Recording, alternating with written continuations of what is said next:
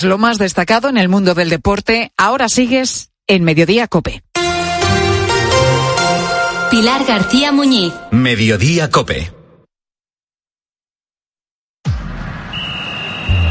Deportes, deportes, deportes. Cope Bilbao. Estar informado.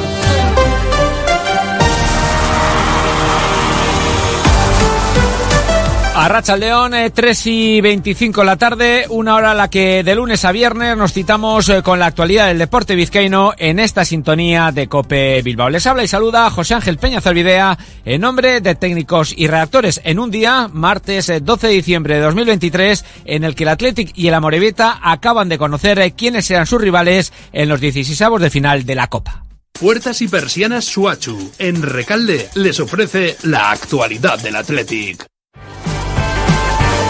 Ah, y la realidad es que los rojiblancos no van a tener eh, que viajar eh, demasiado lejos para afrontar esa eliminatoria a partido único fechada para el 6 o el 7 de enero. Y es que el rival de los de Ernesto Valverde en estos 16 de final va a ser el Eibar de Joseba Echeverría. Así que el morbo y la rivalidad están servidos. Va a ser el cuarto enfrentamiento copero en la historia de ambos eh, clubes. Hoy, precisamente hoy, 12 de diciembre, se cumplen 11 años de la última vez en la que se vieron las caras en Copa y en aquella ocasión el eh, Eibar dirigido por Gaisca Garitano dio buena cuenta, eliminó a doble partido al Athletic de Marcelo Bielsa. Pero eso es pasado, vamos a escuchar cómo ha valorado Ernesto Valverde ese emparejamiento ante el Eibar. Una eliminatoria eh, difícil, complicada, porque ellos son un buen equipo, eh, al final es un, es un derby, y esperamos una eliminatoria bonita y, bueno, hay que pelearlo, ¿no? Bueno, y todo ello después de que, como les acabamos de contar, el Athletic dejase escapar ayer dos puntos que tenía prácticamente en el bolsillo ante el Granada en esa reanudación del partido suspendido el pasado domingo por el fallecimiento de un hincha de un abonado del conjunto nazarí. El caso es que ayer el Athletic arrancó de nuevo muy bien, tuvo ocasiones muy claras para sentenciar el eh, partido en las botas eh, sobre todo de Sancet, no lo lograron, el Granada se vino un poquito arriba y encima hubo esa mala fortuna de que Ruiz de Galarreta anotase un golazo, un cabezazo en propia puerta. No es de extrañar que Iñaki Williams, autor del gol del Athletic, conseguido el domingo en la primera parte eh, de este extraño eh, choque, acabase con una sensación de frustración. La sensación de que nos vamos perdiendo dos puntos, creo que hemos sido superiores y que es cierto que no hemos estado del todo solventes en, en las áreas. Nosotros sabíamos que era importante sumar hoy de tres, no ha podido ser. Nos vamos eh, frustrados, pero bueno, eh, no hay tiempo para, para lamentaciones. El sábado tenemos otro bonito encuentro que intentaremos sumar tres puntos. Y con este cuerpo le dejó el empate a, a Valverde. Cuerpo de, de tener un punto más y de no tener los tres ese cuerpo se te queda, ¿no? Eh, hemos tenido posibilidades de aumentar la renta, el marcador se ha quedado corto, el no haber marcado el primer tiempo pues nos ha penalizado y luego el habernos hecho el en propia portería, claro. Puertas y persianas Suachu. Puertas de garaje de comunidades, puertas industriales y persianas metálicas para locales comerciales. Estamos en Carretera Larrasquitu, en Recalde. Más información en puertasgarajebilbao.es. Llámenos al 944 65 39 62. Puertas Suachu. El Amorevita, por su parte, espera ya en Copa al Celta de Vigo, un Celta que viene a dejar en la cuneta precisamente al Sestao River y una Amorevita donde también se espera la llegada de Alejandro Fernández Jandro, que va a ser eh, quien sustituya a Arich Mújica al frente del banquillo de los de Urruchi, eh, Urriche. En eh, baloncesto, hoy segunda jornada de la segunda fase de grupos de la FIBA Europe Cup. Los hombres de negro, Bilbao Basket, que visita al Oporto a partir de las 9 de la noche. Jaume Ponsarnau habla de ese partido. Claramente es un partido que tiene mucho premio. Es un partido, es, sería un, paso importante adelante, ¿no? Pero aún queda mucho, muchos partidos en este grupo y tenemos que seguir exigiéndonos ir partido a partido y este partido pues en su pista, Oporto, contra un rival duro y fuerte. Oporto y Bilbao Basket ganaron eh, sus respectivos partidos en la primera jornada. A ver eh, quién sigue invicto tras el duelo de esta noche. Pues desde ahora y hasta las 4 de la tarde desarrollamos estos y algún otro asunto más en la sintonía de Cope más Bilbao.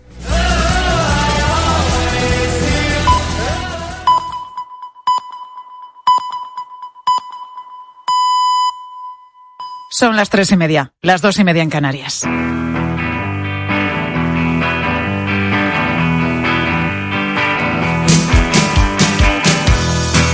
Escuchas Mediodía Cope. Con Pilar García Muñiz. Estar informado.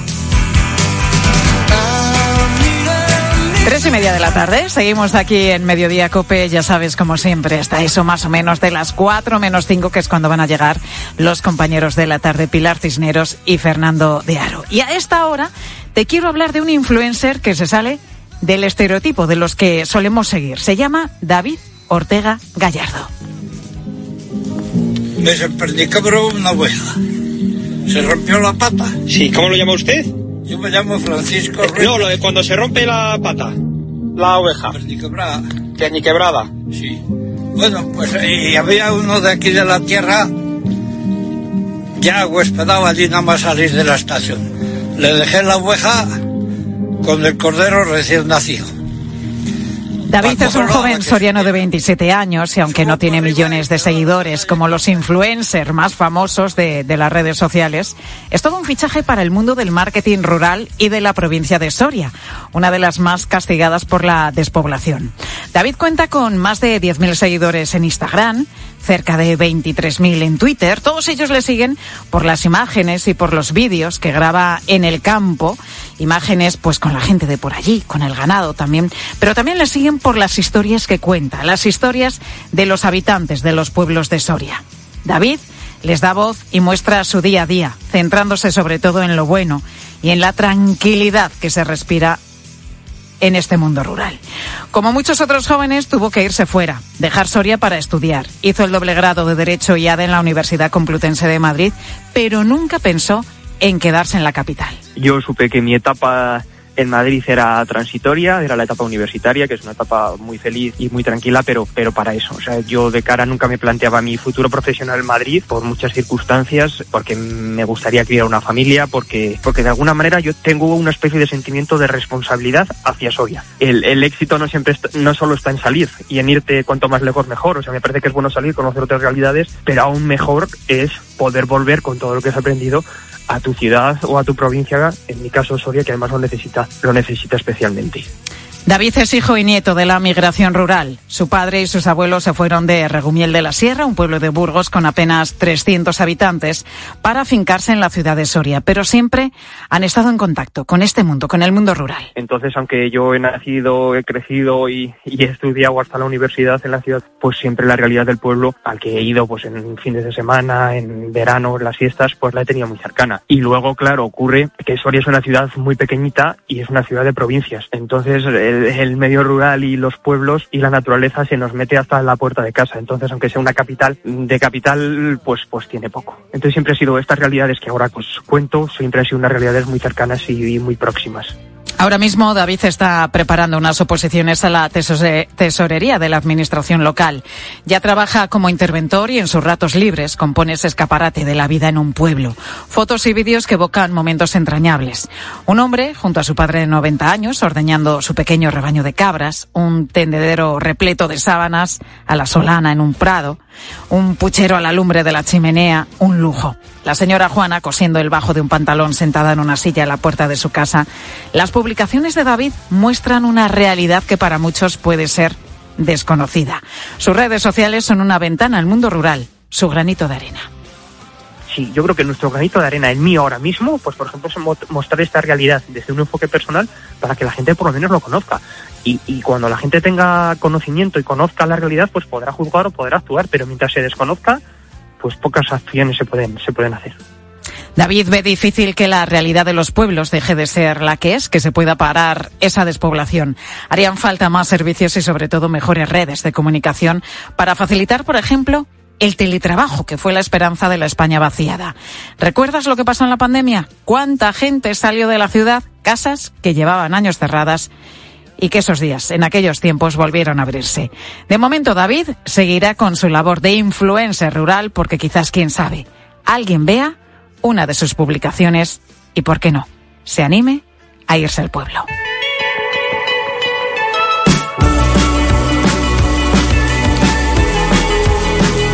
La verdad que yo no sé si David, este influencer rural, abrirá muchos paquetes o no, pero hay otros, hay otros influencers que se pasan la vida en las redes sociales haciendo eso, abriendo cajas, como esta chica, por ejemplo, Lía Sicora. Pues esto es como Navidad, chicos. Dime el paquete. ¡Ay!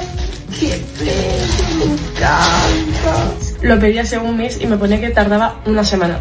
Lía, como otras tantas influencers, nos enseña el contenido de las compras que ha hecho online, compras por Internet que siguen aumentando y que han llevado a un crecimiento también, lógicamente, del sector de la paquetería. Piensa ahora en las Navidades, la cantidad de paquetes que circulan por toda España. Podemos pedir que nos los envíen directamente, ya lo sabes, a nuestro domicilio, pero si no estamos en casa durante prácticamente todo el día, tenemos la opción también de que nos los manden a un punto de recogida. Son generalmente estos puntos de recogida tienditas pequeñas, tienditas de barrio, de las de toda la vida, que ofrecen ahora también este servicio, algo que a muchas no les viene nada mal. Sofía Buera, muy buenas tardes. ¿Qué tal, Pilar? Buenas tardes. Al final hay que reinventarse, ¿no? Hombre, te Unos, diré. Claro, y dicen, ¿qué manera de se puede conseguir algo de dinero o de qué manera, pues oye, discurren, dan a la cabeza y acaban apareciendo soluciones de este tipo? Porque lo cierto es que ganan dinero en cada recogida, aunque no es mucho, dan entre 30 y 50 céntimos las marcas por paquete entregado. Y otros, como Sin Cook, que tiene una ferretería en el centro de Barcelona, lo hace porque le da visibilidad a su negocio. Él tiene una de esas taquillas grandes, unos lockers que se llaman, en una parte de la tienda, y no le quita tiempo porque el que tiene que recoger, pues entra, abre su casillero y así de fácil se lleva su paquete. Porque me trae gente, más que nada. Es que hay gente que entran para recoger sus cosas y a veces compran algo. Y también es como hacer publicidad casi por el barrio, ¿sabes? Que todo el mundo sabe que lo tengo aquí y pues ellos no me pagan nada. Yo solamente gano pies. Gente que entra en la tienda. Así en lo que le interesa precisamente es eso, ¿no? Que en el trasiego el cliente se fije en el martillo que tienes puesto, en el destornillador, la pintura y una compra cae porque ya que estás allí y te acuerdas que te hace falta, pues te vas a casa con tu paquete y puede que con algo también de su ferretería. Por paquetes, te voy a decir que normalmente ayer, por ejemplo, creo que entregaron por lo menos 50 paquetes. Entonces los, los, chicos que tienen que entregar los paquetes vienen varias veces al día. Entonces eh, es bastante, ¿eh? No quiere decir que son 50 personas, puede ser que alguna tiene dos paquetes, pero no, no, no lo he contado nunca, pero supongo 20, 30 personas, sí. Aunque sean solo 20, a él le vale, porque si no fuera porque tienen que recoger su paquete, muchos de ellos no entrarían en su local, en su negocio, en la ferretería. Claro, si la montaña no va a Mahoma, hombre. pues la, la, la montaña, bueno, al revés, ya mejor me callo. Convertirse, lo cierto, en un local de reparto tiene también su parte negativa porque no es oro todo lo que reluce. Tan fácil como pensar en lo que suponen estas fechas o los días del Black Friday para estos comercios. Ahí o refuerzas la plantilla o vas que te desbordas, como explica María Sánchez, que trabaja en una tienda de informática de Pontevedra con servicio de entrega de paquetes. Eh, a ver, de momento lo estamos asumiendo nosotros, pero bueno, pasamos a lo mejor de un volumen de 50 paquetes al día a 200. Entonces, para nosotros sí que supone un, un sobreesfuerzo y, y una complicación en nuestro trabajo diario. En principio se hizo con la idea de atraer gente, ¿no? Eh, ahora mismo eh, no, porque el volumen es muy grande y entonces interrumpe mucho nuestro, nuestro trabajo. Claro, ponte en su lugar. Tienen que hacer su trabajo al que se dedican en ese negocio en concreto, en esa tienda en particular, y luego atender pues a todos los clientes que van a recoger ese paquete. Tienes que sacar la mercancía, registrar la entrega al cliente, entregárselo. Ellos llevan haciéndolo desde el año 2010 y claro, han visto cómo esto ha ido a más y a más. Nosotros éramos el único punto que había hasta hace eh, hasta antes del verano y ahora abrieron dos puntos más. Entonces pues eh, se lo solicitamos porque el volumen ya era era imposible y lo que lo que hicieron es eso abrir y, y crear un par de puntos más por lo menos así se reparte un poquito más el, el trabajo digamos entre comillas Y otro punto negativo porque son ellos los que sin querer paran todos los golpes. Vaya que si hay quejas, se empiezan con, con ellos, ellos, claro. directamente cuando hay que decir que son el buzón, ¿no? El buzón de correos, como si fuera el conserje, que solo están recogiendo, Los están haciendo medio- intermediarios. exacto, los paquetes, no hay que ir a por ellos, pero bueno, al final es lo que te encuentras y es lo que les toca sufrir. O por ejemplo si se les retrasa o no les llega nos reclaman a nosotros nosotros no tenemos nada que ver o cada, si un cier- eh, cada cierto tiempo dependiendo de las casas van de vuelta si no lo recogen pues a lo mejor tardan más, eh, no vienen a recogerlos y claro, nos reclaman a nosotros, que como lo devolvimos, nos solicitan a nosotros la, la devolución, no somos nosotros. Entonces claro, al dar la cara, pues el cliente se queja a nosotros. Ah, claro, es lo que tiene estar pues de Detrás cara al del público, mostrador, detrás claro. del mostrador, aunque simple, eh, simplemente seas un intermediario. Y es que fíjate, Sofía, también lo que decían, de 20 paquetes diarios que suelen entregar o suelen recoger, en el Black Friday pasan a los 200 y me imagino que ahora en Navidad pues también a una cantidad Más mucho más mismo. importante. Bueno, pues es eh, las ventajas y los inconvenientes de convertirse en punto de, de- de- de recogida de paquetes. Que lo mantiene desde luego es porque al final le compensa de alguna manera, por un motivo o por otro. Como le pasa a Beatriz García, que es la propietaria de una librería en la localidad asturiana de Lugones. Beatriz, muy buenas tardes. Hola, buenas tardes. Empezaste en 2020 con este servicio. En tu caso, si sigues con él, es porque suma en lugar de restar. De momento sí suma, la verdad que sí. Yo empecé para dar un poco de visibilidad a gente nueva que viene a vivir al pueblo y que no te conocen y bueno, para que te vayan conociendo y bueno, siempre cae algo, ¿no? Aparte del paquete. Entonces, bueno, de momento sí. Estamos hablando ahora mismo del Black Friday que hemos pasado recientemente hace unas semanas y llegan las Navidades. Claro, en estas épocas en las que todos nos volvemos locos con esto de las compras, ¿vosotros cómo lo lleváis allí en, en vuestra librería? ¿Notáis ese A incremento de, de paquetes? Sí, sí, se nota mucho el incremento de paquetes, sí. A mí ayer me dejaron 40 paquetes, que normalmente no es lo, lo normal, y se nota muchísimo el incremento. Nosotros de momento lo llevamos bien porque eh, viene entre comillas, es un sobreesfuerzo y un sobretrabajo, pero bueno, lo llevas medianamente bien, porque solo trabajamos con una empresa de mensajería, porque el local no da para más y, y se no te volverías loco, la verdad. Y no, bueno, nos has dicho que hoy has recibido ya 40 paquetes, ¿no? Sí. Para poder hacer eh, esta actividad necesitas tener eh, pues un huequito donde te quepan todos esos paquetes, porque algunos eran pequeños, pero me imagino también que habrá algunos voluminosos. No sé si en tu almacén hay hueco para todos esos paquetes. Esto hay que pensarlo muy bien antes de convertirse en punto de recogida y de entrega de paquetes, ¿no? Sí, sí, sí. Yo tengo ahí un huequecillo hecho detrás de unas estanterías y luego en otras tengo también unos huequecillos hechos para meter todos los, los paquetes que me llegan. Pero bueno, sí es verdad que a veces son paquetes grandes que es difícil de acomodar, ¿eh?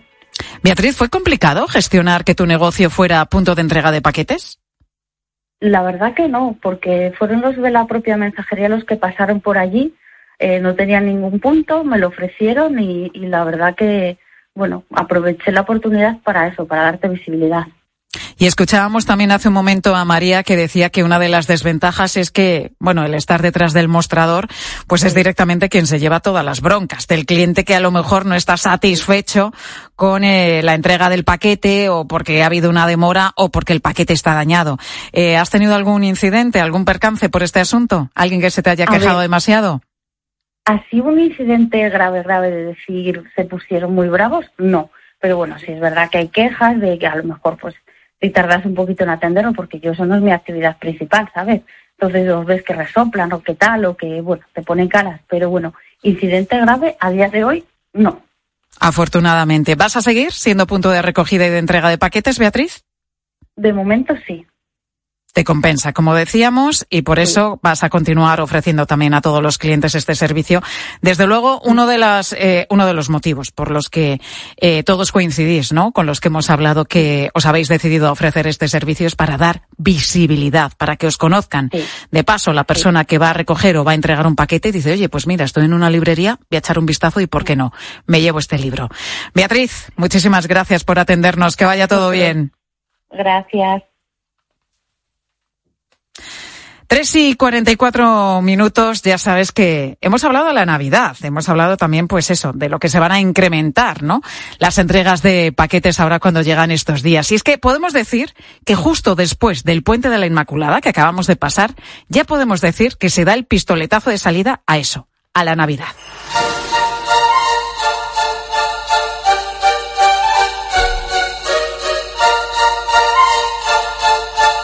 Prepárate porque esta es la música que nos va a acompañar en las próximas semanas, además, por supuesto, de la archiconocida canción de María Carey, que lleva ya semanas sonando por ahí. Y luego, luego está la decoración navideña, que ya está puesta también en muchísimas casas. Y en esto quería detenerme yo, porque en octubre, el 12 de octubre exactamente, hablamos con Francisco Cano, aquí en Mediodía. Es un vecino de Parvallón, en Cantabria, electricista, por cierto, que un día se puso a adornar la Navidad y oye, hasta hoy se suele decir que en casa del herrero cuchillo de palo y era mi caso, porque yo al principio no ponía nada, pero un buen día me dijeron en casa eh, con los niños pequeños, ¿no vas a poner en casa? Y empecé, y empecé y la verdad que pues fue, fue una bola que fue creciendo.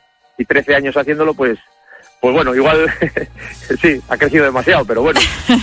Pues sí, ha crecido demasiado y se toma tan en serio esto de la decoración navideña que hasta hace un juego de luces y sonido por la noche que primero llamó la atención de sus vecinos, luego se fue corriendo la voz y empezaron a acudir muchos curiosos de otras localidades de Cantabria e incluso de otros puntos también de España. El caso es que su decoración se ha hecho tan popular, convoca a tantísima gente que lo sorprendente de su historia es que si este año quería adornar de nuevo la Navidad, si no quería ser multado, el ayuntamiento le obligaba a sacarse la licencia de la ley de espectáculos. Una licencia que en octubre, cuando hablamos con él, Francisco tenía claro que no se iba a sacar, pero también que sin iluminación no se quedaba. Claro que voy a decorar. De hecho, hoy estoy podando los árboles. Hoy estoy dándoles la forma ya que, doy todos los años para, para poner los muñecos y tal. Lo que no sé es hasta dónde voy a llegar pues vamos a ver hasta dónde ha llegado. Esto nos decía en octubre. Vamos a comprobarlo a continuación. Francisco, muy buenas tardes.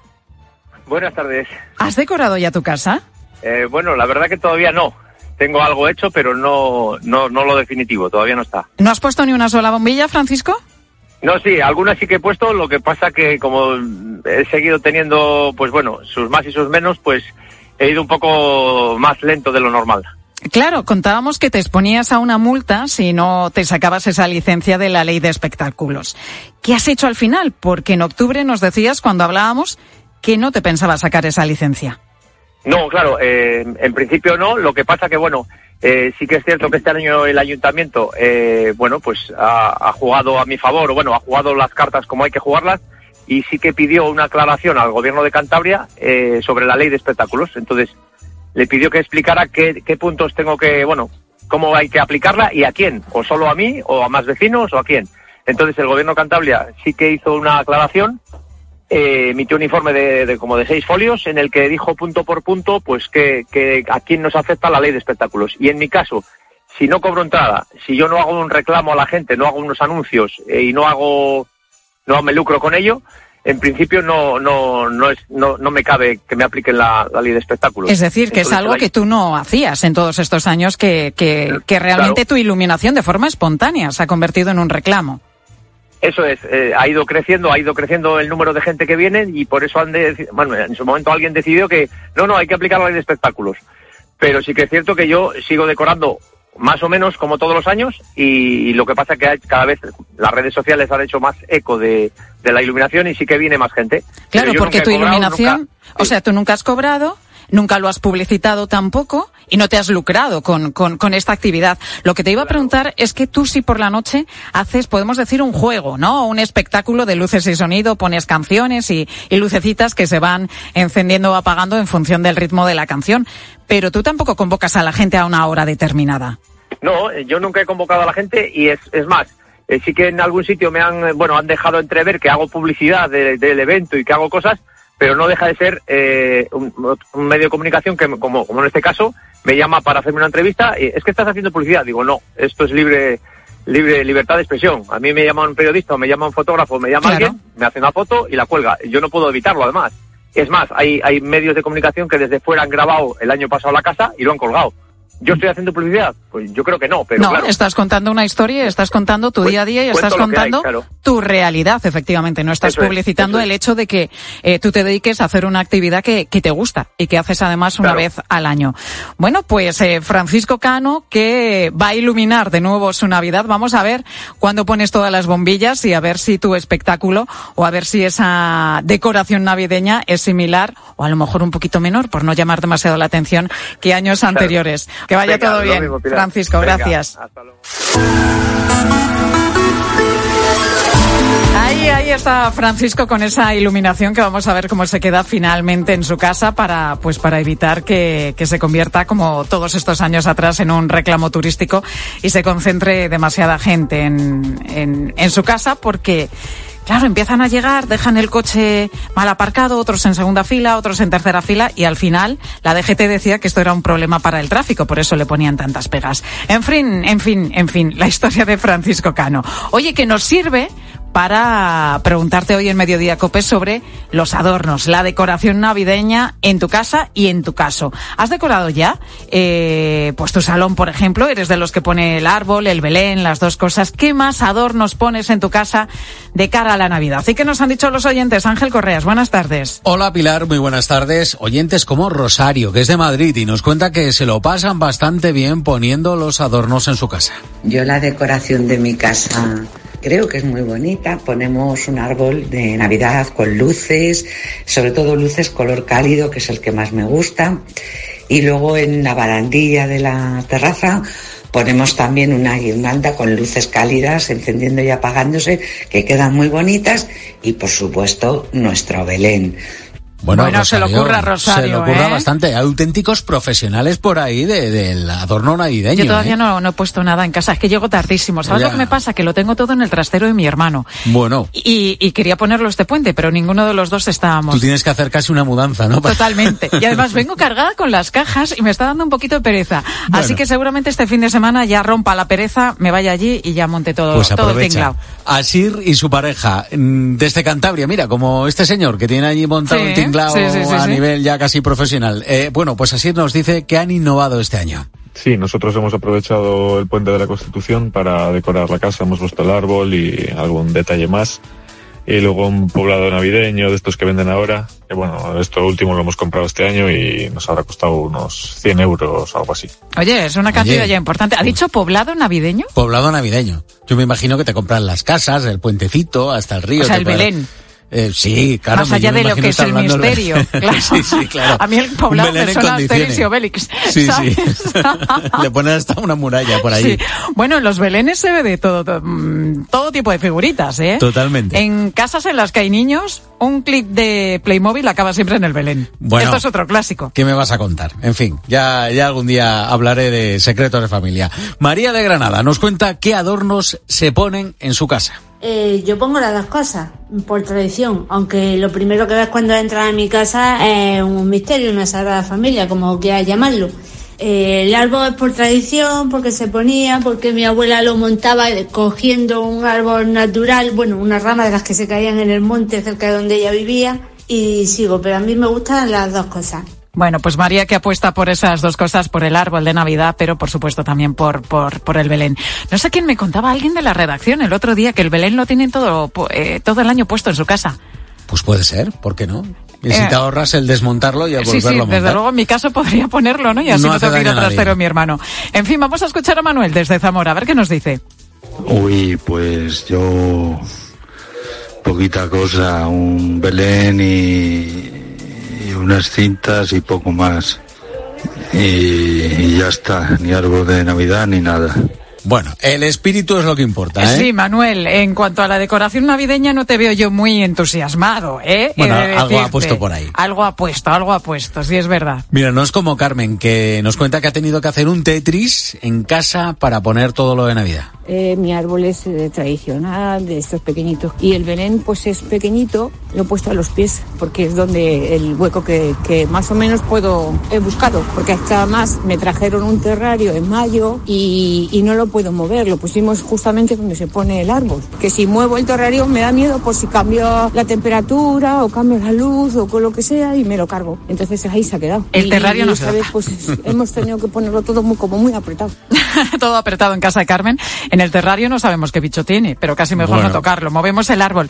Lo que pasa que sí es verdad que los árboles quedan muy vistosos, quedan mucho más llamativos cuando son grandes. Claro. Pero a veces pues no tenemos una casa grande para no poder poner un árbol grande y tenemos que recurrir a uno más discretito. Como la decoración de Alex, que dice que eso, que su decoración es de Colmenar, en eh, Madrid. Y dice que su decoración, su decoración es discretita, low cost. En casa ya tenemos la decoración puesta, pero nada ostentoso que llame mucho la atención y que nos haya costado mucho dinero.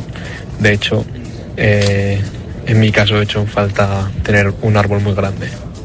Lo que yo decía, que el árbol grande ande o no ande, pero no nos cabe. Pilar Cisneros, muy buenas tardes. Hola Pilar, ¿qué tal? Buenas tardes. Bueno, asistimos en este momento al primer debate en el Congreso para la toma en consideración de la ley de amnistía, así que vamos a estar muy pendientes en la tarde. Y luego vamos a explicar, ¿no? Lo que va a pasar a partir de este momento, cuáles son los plazos, cuándo entraría en vigor, en fin, todo esto y mucho más. En la tarde de COPE con Pilar Cisneros y Fernando Diaro.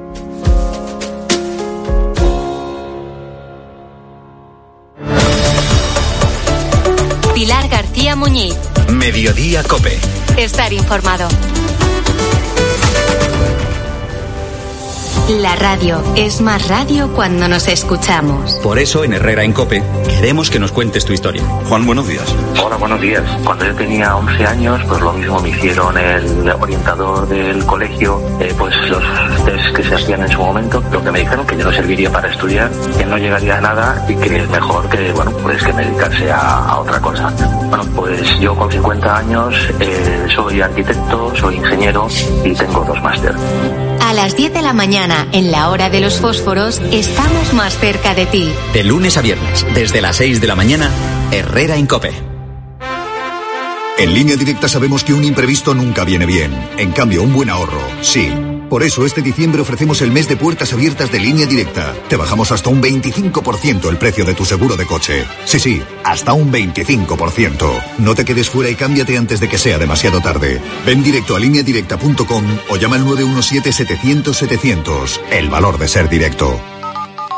Esta Navidad te vas a quedar con todos tus invitados con los tomates Mar Azul. Bueno, con todos menos con tu cuñado, que seguro que conoce esta nueva variedad de tomates de color azulado. Mar Azul, sí, sí, Mar Azul. Mmm, rico y muy saludable con vitaminas C y B6, fibra, tomate Mar Azul. De Motril, de Hortícola Guadalfeo, los especialistas en tomates. La historia de Aza está forjada por las gestas de la Reconquista. Sus 20 aldeas consiguieron tomar el control del río Duero. Abrir una botella de 20 aldeas de Condado de Aza es descorchar historia, legado, terruño y recuerdo. 20 aldeas representa el presente y el futuro de Familia Fernández Rivera. Es un vino ecológico que piensa en el nuevo consumidor comprometido con el medio que le rodea. 20 aldeas, familiafernandezrivera.com. ¿Qué tal, vecino? Oye, al final te has puesto la alarma que te recomendé. Sí, la de Securitas Direct. La verdad, es que es fácil que puedan colarse al jardín saltando la valla. Y mira, no estábamos tranquilos. Lo sé. Yo tuve esa misma sensación cuando me vine a vivir aquí. Protege tu hogar frente a robos y ocupaciones con la alarma de Securitas Direct. Llama ahora al 900-666-777. Recuerda, 900-666-777. Le hemos preguntado a todo un país, ¿y tú qué plan tienes a partir de los 65? Y esta es la lista. Escribir una novela, montar en globo, nadar entre tiburones, estudiar una carrera. El futuro es mucho más inspirador con los planes de pensiones de Mafre. Súmate al programa Tu Futuro. Ahora está con un 6% de bonificación por traslado. Infórmate en tu oficina o en mafre.es. Elige tu Cope Bilbao. 97.8 y Cope Más 95.1 FM. my back. El 16 de diciembre, en el recinto Padel Baidederio, ven a pasarlo a lo loco en el Festival Ochentero, con la banda del Capitán Inhumano, Bernardo de los Refrescos y DJ Imanol, residente de Discoteca Buda. Festival Ochentero. Puedes comprar tus entradas en Padel Bay. Venta anticipada por solo 10 euros y 15 euros el día del festival. Recuerda, el 16 de diciembre a las 11 y media de la noche, Festival Ochentero en el recinto Padel Bay, en Santo Domingo Etorvidea 10, Terio. Formintegui se va a quedar sin coches. ¿Qué me dices? Sí, sí. Formintegui liquida todo su stock de 2023. Vehículos nuevos, kilómetro cero y dirección, con hasta 10.000 euros de descuento y entrega inmediata. El mejor momento para comprar coche. Me voy corriendo a Formintegui. Formintegui, en Leioa, Vizcaya. Tu concesionario de confianza desde 1977. Por algo será. Si vas a cambiar tu bañera, nunca es tarde si la ducha es buena. Y si hablamos de duchas, ducha ya. En unas horas y sin incómodas obras, ganarás en seguridad, confort, espacio, estética y con total garantía. Fueron los primeros y siguen siendo los mejores. Decídete por ducha ya. Llámales para informarte. 946 440304 o entra en duchaya.com.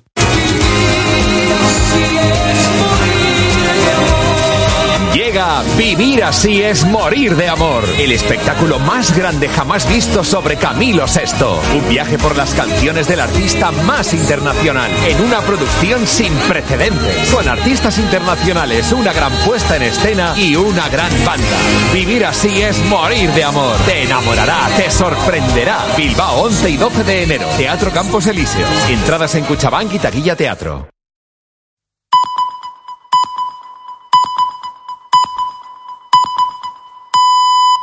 Las 4 de la tarde, las 3 en Canarias. Con Pilar Cisneros y Fernando de Aro, la última hora en la tarde. Cope, estar informado.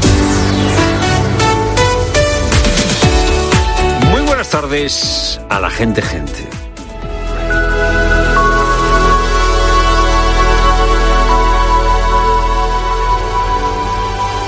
Yo he visto cosas que no creeríais, decía el humanoide de la famosa película, Blade Runner.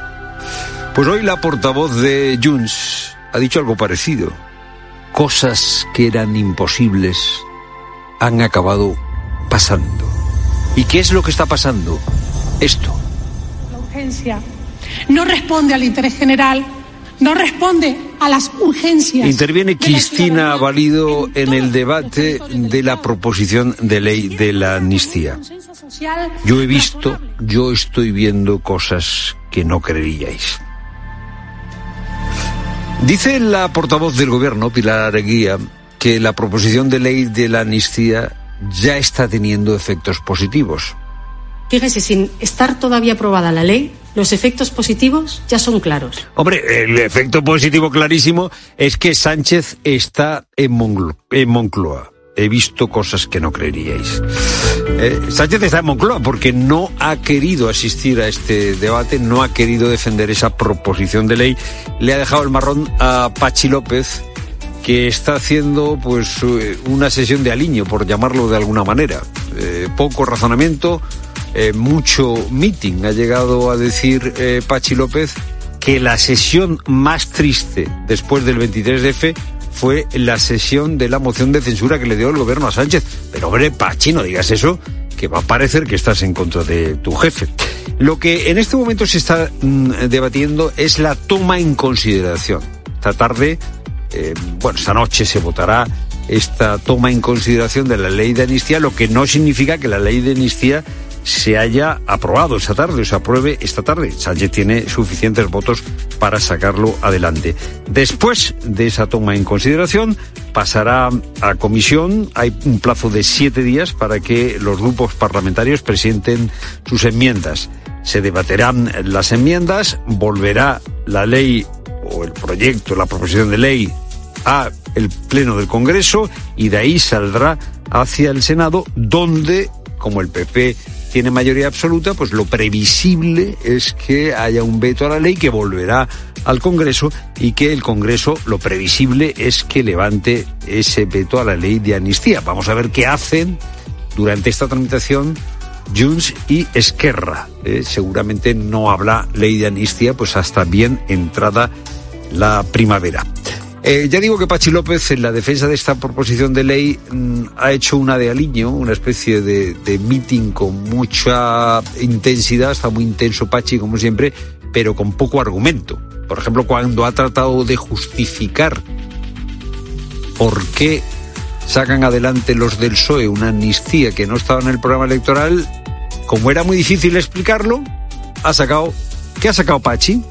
El comodín de Vox vamos a trasladar una denuncia a la Fiscalía para que actúe porque creemos que el Eso lo ha hecho antes es... del debate, luego ha dicho que Vox pacta con el PP y eso no estaba en el programa electoral.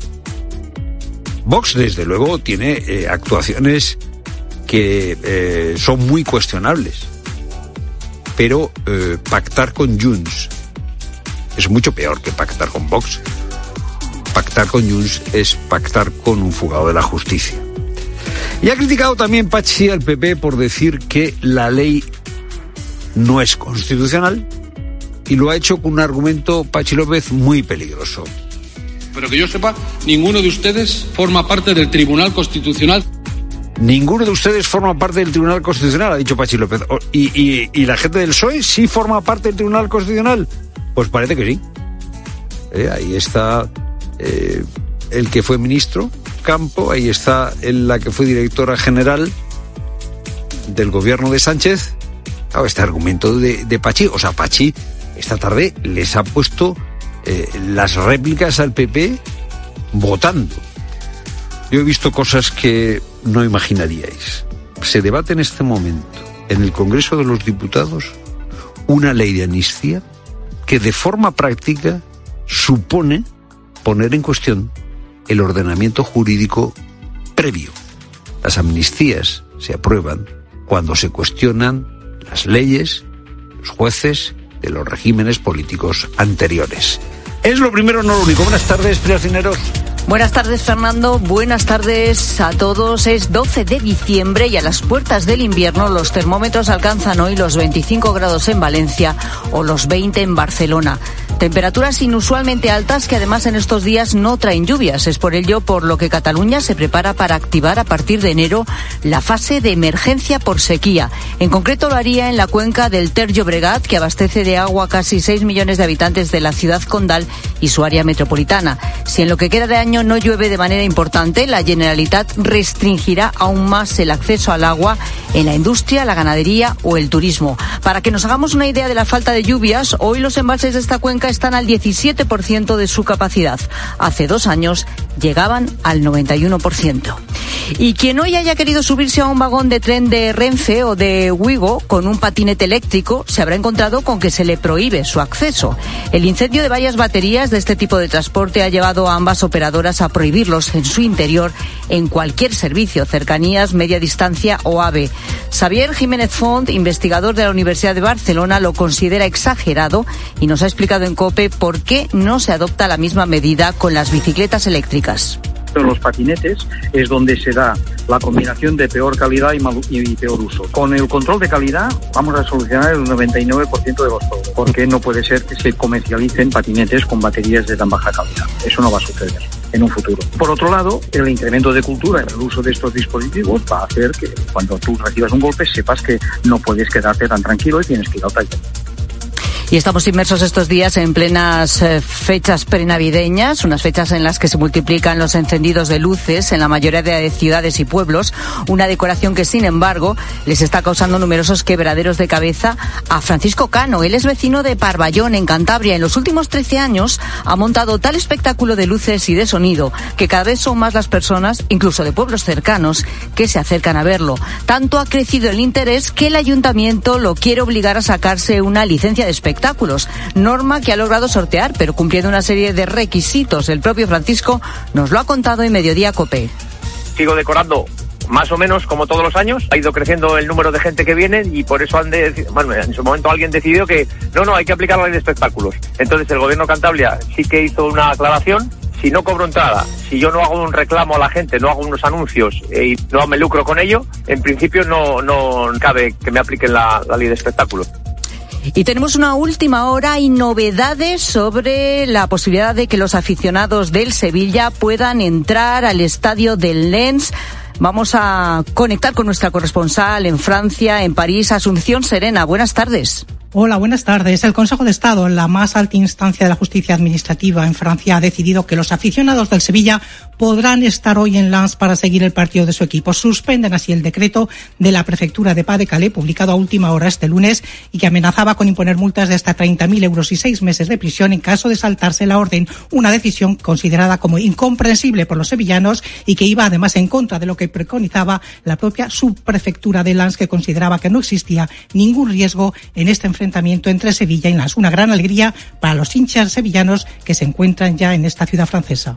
Pues desde luego que sí, gracias Asun. Es noticia de última hora en el mundo del deporte. Del deporte hablamos también de que la Arandina y el Barbastro se llevan los premios gordos de la Lotería de la Copa del Rey. Luis Munilla. La alegría pilar de dos equipos de segunda ref en el sorteo de 16 avos de final de la Copa que hemos vivido en tiempo de juego. Y este es el vestuario de la Arandina. El Real Madrid, se va el Real Madrid Aranda. Arandina Real Madrid, segundo embarazamiento de estos 16 a final.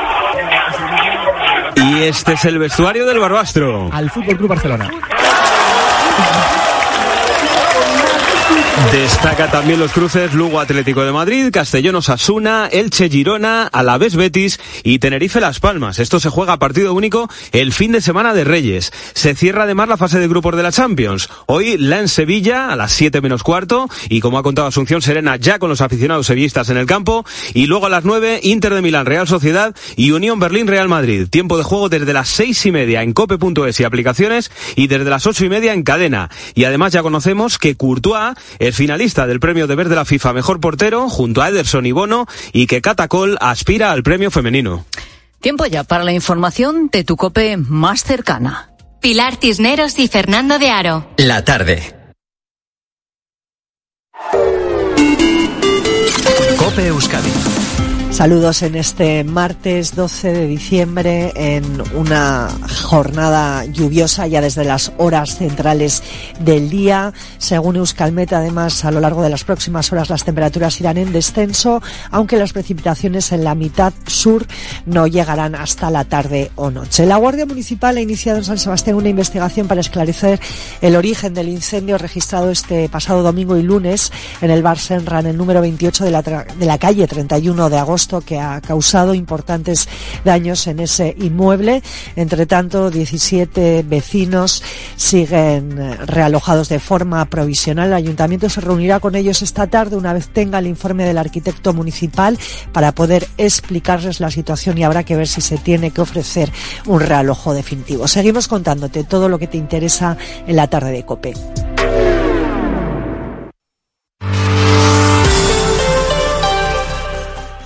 Buscando equilibrios entre la perspectiva constitucional y la democrática. A esta hora de la tarde, 4 y 11 minutos, hora menos en Canarias, efectivamente el sonido de hoy, de la tarde, es este. En Canadá y en el Reino Unido.